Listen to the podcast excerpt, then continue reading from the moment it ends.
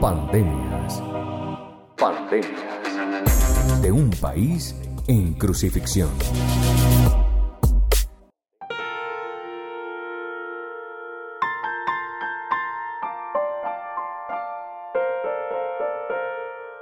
Es momento de iniciar un nuevo día y con él la narración de otra historia pandémica, de esas que tanto afligen a nuestra Colombia. Para este miércoles santo conoceremos la historia de un joven que creyó profundamente en el acuerdo de paz y en la oportunidad de habitar sin miedo su territorio, ese mismo espacio que se dispuso para abrazar de nuevo la vida, libre de violencias y de armas. una oportunidad que se ha ido desvaneciendo por la falta de una implementación plena y contundente frente a lo pactado en el acuerdo de paz. Una gran oportunidad para construir un país alejado de la guerra, con justicia y equidad.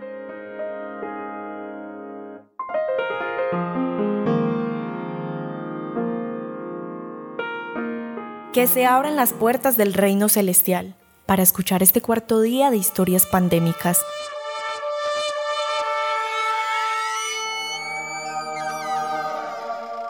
Ahora presentamos Miércoles Santo, conspiraciones para traicionar la paz.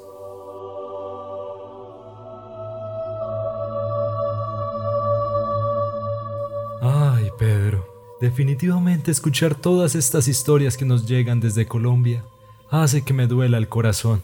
Ay, señor, usted no es el único que se pone triste con todas estas historias, y eso que no vamos ni por la mitad. Mira que todavía nos falta escuchar a varias almas. Ay, Pedro, cada vez las cosas se ponen peor. Ni siquiera me quiero imaginar la historia que sigue. No sé si pueda soportar tanto. Bueno, tenemos que ser fuertes. Es nuestro deber escuchar a todas las almas. Recuerda, querido Señor, que esto que estamos haciendo es con la intención de conocer muy bien y de primera mano las grandes pandemias a las que hoy se enfrenta el pueblo colombiano. Bueno, entonces que sea momento de escuchar una nueva historia de estas, que han terminado con la vida de ciudadanos colombianos.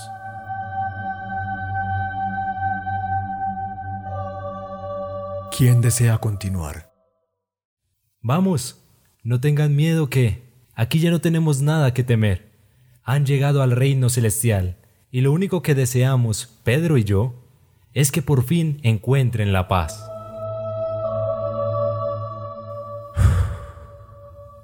Entonces será mi turno. Ya que estamos hablando de encontrar la paz, creo que mi historia es la más apropiada para este momento, pues en Colombia la paz se nos está esfumando de las manos. Adelante, Robinson. Que sea entonces este el momento de escuchar tu historia, de conocer tu triste dolor.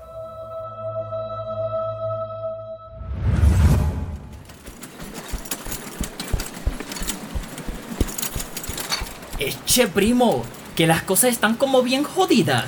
¿Y eso, primo? ¿Qué te tiene tan preocupado? Vea que ya han pasado como cuatro años desde que decidimos desmovilizarnos y creer en la paz.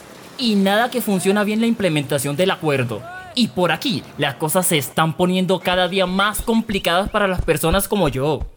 Ay, primo, pero no se ponga triste que eso, sin duda, fue lo mejor que pudieron hacer. Usted sabe que todo eso de la guerra no vale la pena y nos hace sufrir mucho. Vea nada más cómo mantenía a la tía de triste y angustiada con usted por allá. Ah, pero usted sabe que era eso o que nos mataran a todos. Y yo no iba a ponerme ahí a quedarme. Cuando sabía que si no me iba con esa gente, iba a ser peor. Definitivamente es que el conflicto armado de este país sí ha sido una cosa bien horrible. Un sufrimiento. Que nos ha golpeado más duro y sobre todo a las personas más humildes, a quienes habitamos en los lugares más apartados y estamos destinados al olvido del Estado. Ánimo, primo, que vea que ya el paso más difícil se dio y usted pudo volver a casa. Vea que por aquí muchos de los que tuvieron que irse, así como usted volvieron a tener otra oportunidad. Pues sí, primo, pero usted sabe que cargar con esta historia no es fácil y que para volver a empezar necesitamos ayuda. Necesitamos que se cumpla lo pactado. Vea que a cuatro años y ni siquiera han terminado de llegar las ayudas para poner en marcha los proyectos productivos. Pero usted sabe que cuenta con el apoyo de la familia, primo, y que las cosas van a estar cada vez mejor. ¿Cómo no me vas a decir que vivir en paz es algo muy hermoso? Uy, primito, eso es lo mejor. Usted no sabe lo feliz que estoy. Cuando entregamos esas 8.994 armas, fue como volver a nacer. Yo me sentía livianito y todo. Es que cuando usted y los demás se desarmaron, fue solo alegría. Entonces sí ve, primo, no se ponga triste que las cosas van a mejorar. Y ya va a ver como muy pronto sí vamos a tener un gobierno que crea en este proceso. Pero a este paso, quién sabe si llegamos. Usted sabe que la vaina está grave, primo. Vea que ya han sido asesinados más o menos 250 combatientes de las FARC que se acogieron al acuerdo de paz. Si nos siguen matando, no hay paz que vaya a ser posible. Bueno, eso sí me angustia la verdad. Por aquí, por la región, ha estado bien caliente la cosa. Definitivamente se ensañaron a asesinar personas desmovilizadas. Es aterrorizar la paz.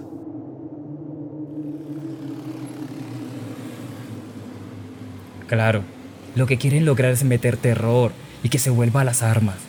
Finalmente, la guerra siempre ha sido un negocio en este país y con la firma del acuerdo de paz se le movió el piso a los corbatudos elegantes. Uy, primo, cuando usted dice esas cosas a mí se me revuelve todo.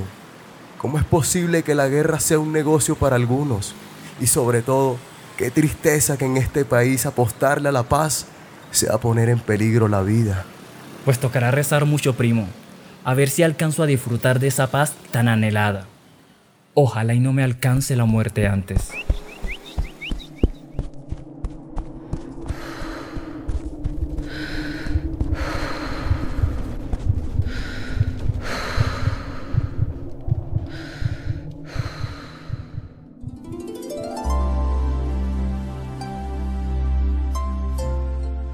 Esa tarde llegaron unos hombres en camuflado y botas disparando por todo el caserío. El primo y yo salimos corriendo y lo último que recuerdo fue que algo me quemó por la espalda.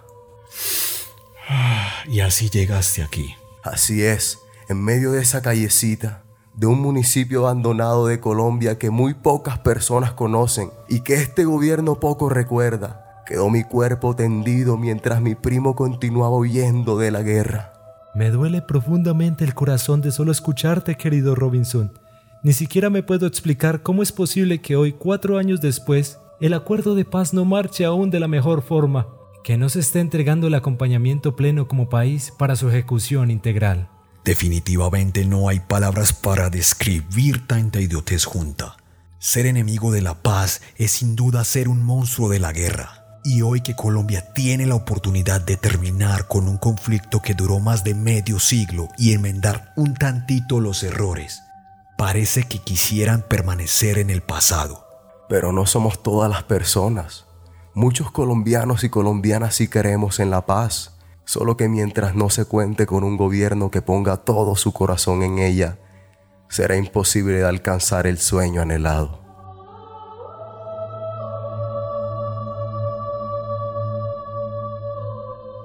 Hoy Colombia necesita medidas urgentes que protejan el acuerdo de paz, que permita una reincorporación a la sociedad civil con garantías de derechos, para quienes dejaron las armas y sus núcleos familiares, un país que colectivamente sume al propósito.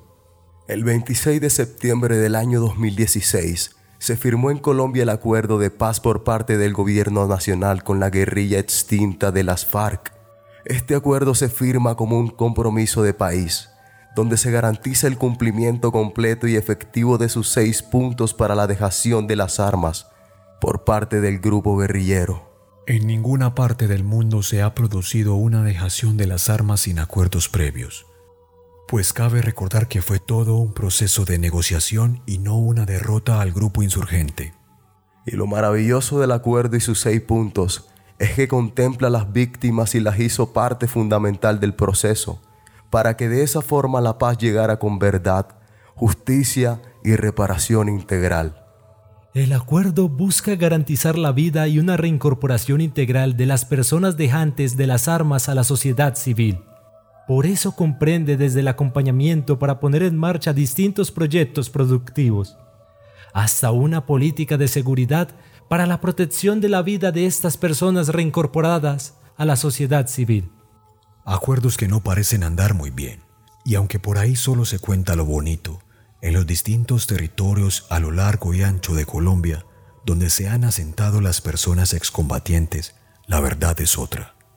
Desde la firma del acuerdo, han sido asesinadas más o menos 250 excombatientes de las FARC que se acogieron al acuerdo de paz, y durante los dos últimos años ha disminuido notablemente el presupuesto nacional, que garantiza la implementación plena y exitosa de los seis puntos.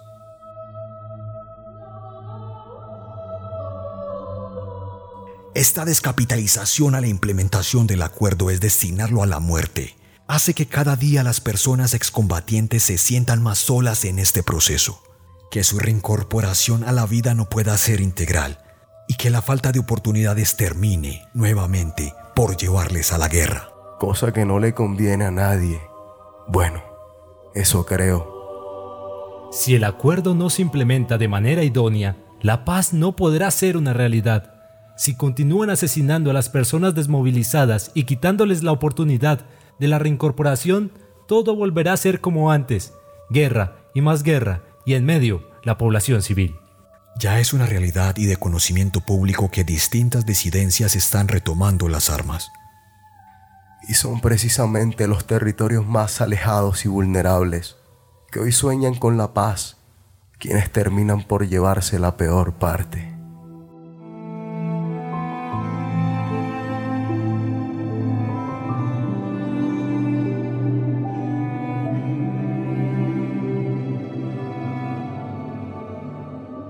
Lo firmado se debe de cumplir. El proceso de implementación debe contar con una financiación plena para poner en marcha todos los proyectos productivos y las tierras prometidas que según el acuerdo deben ser entregadas a los y las excombatientes, en cumplimiento a la restitución de sus derechos. La reforma rural integral debe hacerse efectiva. Las víctimas deben regresar a sus tierras y así contribuir a que su proceso de duelo perdón y sanación viva su ciclo. Pero estas tierras deben estar libres de peligro. El problema de las drogas ilícitas en nuestro campo debe tratarse de forma idónea y poner la sustitución sobre la erradicación forzada. Si no entendemos que el problema es social y está enmarcado en la desigualdad, nada podrá terminarse y no existirá glifosato que alcance.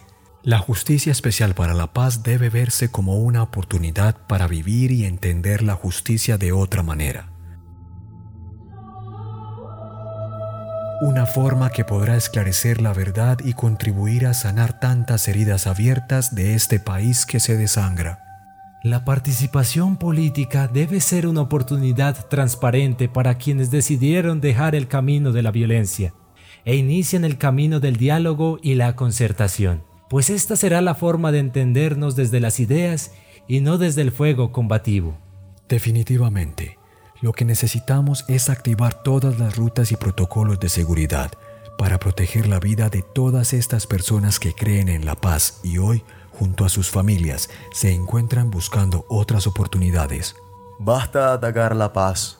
Colombia debe ser un país que garantice la vida sobre todas las cosas y necesitamos un gobierno que crea en la paz y respete lo acordado, pues de lo contrario, más personas inocentes como yo continuaremos muriendo y a otros como mi primo no les quedará más que defender su vida.